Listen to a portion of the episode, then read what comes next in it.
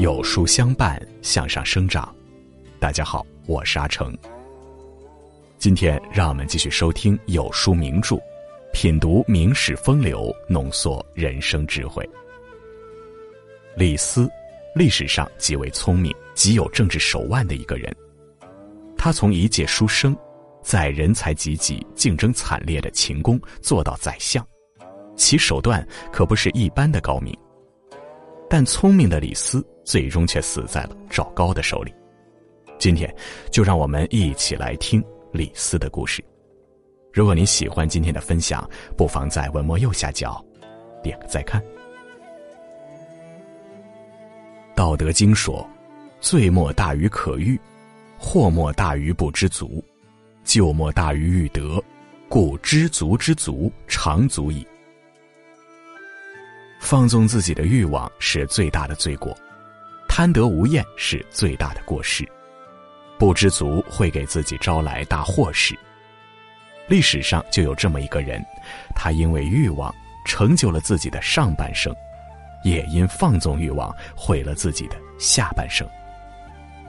他本来是掌管文书的一个小吏，却因机缘巧合位极人臣。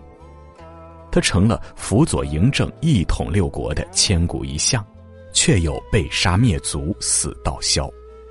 他就是秦朝丞相李斯。一，蜀道启发争名利，拜师学艺求晋升。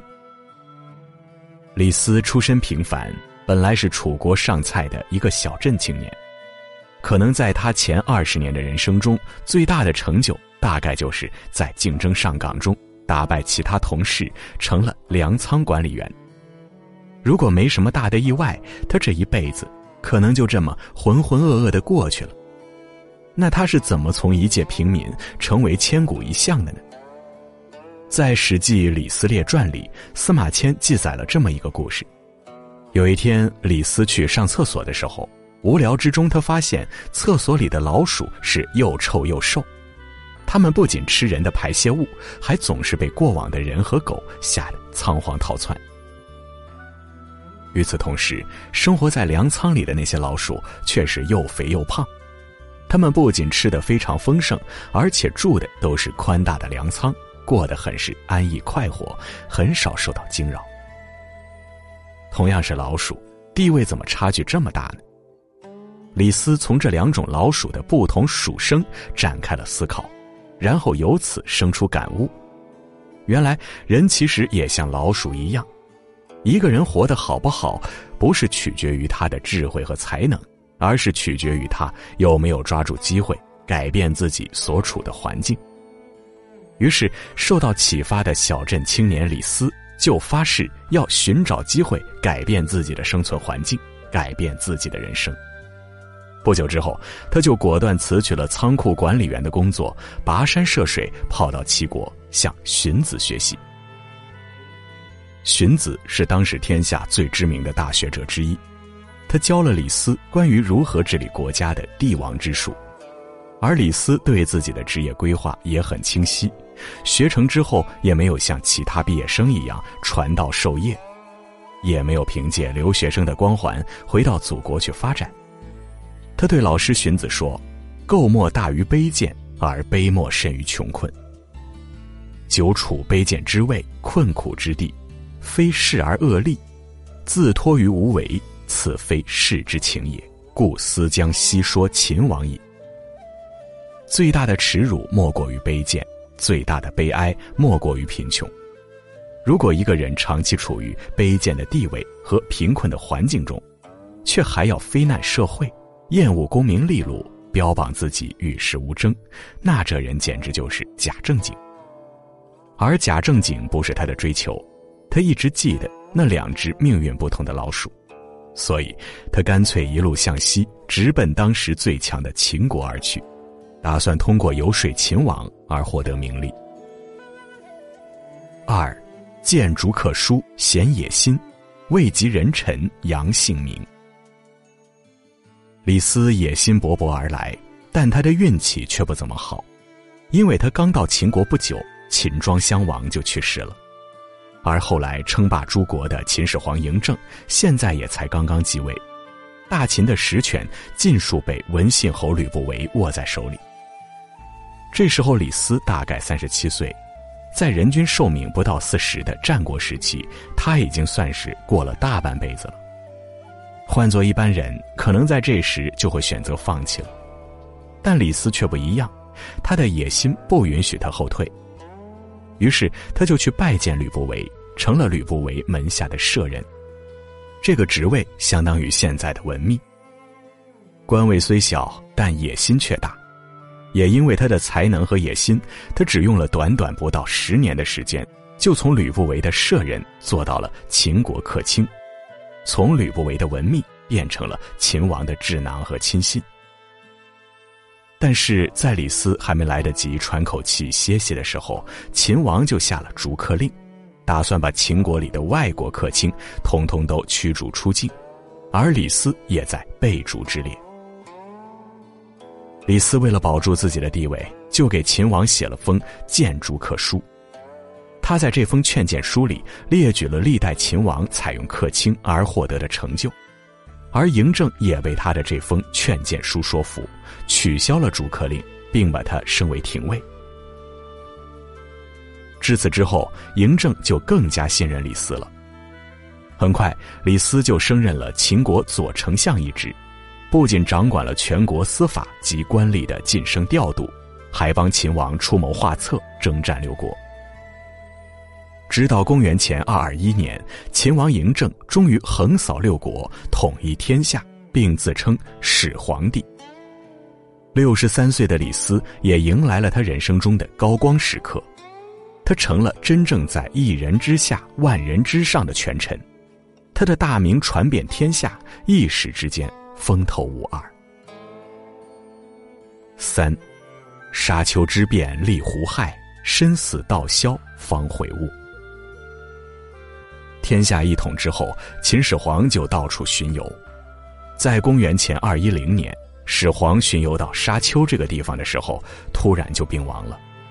按照秦始皇的遗令，他死之后地位应该由长子扶苏继承。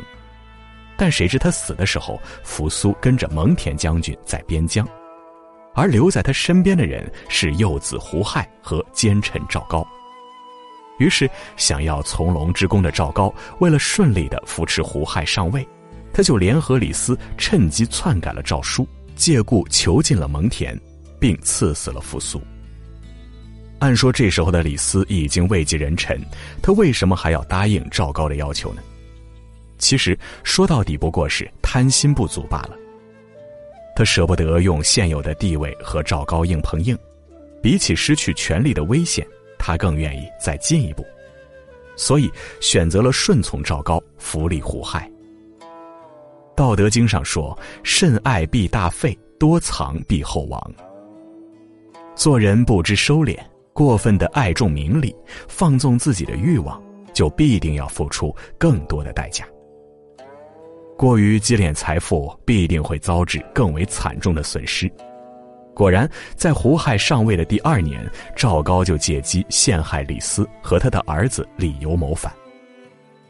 此时的李斯已经七十六岁的高龄了，在严刑拷打下被迫承认谋反。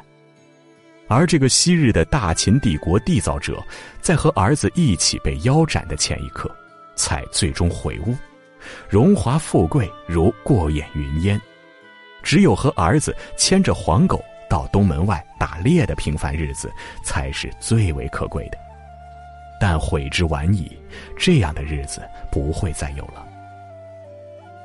最后，李斯和儿子被腰斩于咸阳，而和他关系亲密的家人们也被杀殆尽。《红楼梦》里有一副对联说：“身后有余忘缩手，眼前无路想回头。”贪心不足的人，在还没有完全走入绝境、尚存余地的情况下，总是想不起应该收手；等到走投无路的时候，才想起来回头是岸。但这时候却已经无法回头。纵观李斯的一生，何尝不是如此？他本是一介平民，但却抓住了时代的东风，一朝逆袭，位极人臣。他本应适可而止，及时收手，但他却掉入了欲望的沼泽，无法自拔，最后落得个身死他手的悲惨下场。因此，冯梦龙在《警世通言》中写道：“势不可使尽，福不可享尽，便宜不可占尽，聪明不可用尽。做人要学会克制自己的欲望，学会知足知止。”当我们越是得意的时候，就越应该做好抽身隐退的准备，以免让自己陷入无法自拔的绝境。好了，今天的分享就是这样了。如果您喜欢的话，不妨在文末右下角点个再看。品读名士风流，浓缩人生智慧，正在连载中。明天我们要讲的是祖逖的故事。想知道更多精彩历史故事，每天记得准时来收听。听完的朋友不要忘了点击文末四大名著专辑图片，或者进入有书公众号，输入关键词“名著”或者“四大名著”，即可获取往期所有文章链接。在这个碎片化的时代，你有多久没读完一本书了？长按识别文末二维码，免费领取五十二本共读好书，每天有主播读给你听哦。我是阿成，我在山东烟台。向你问好。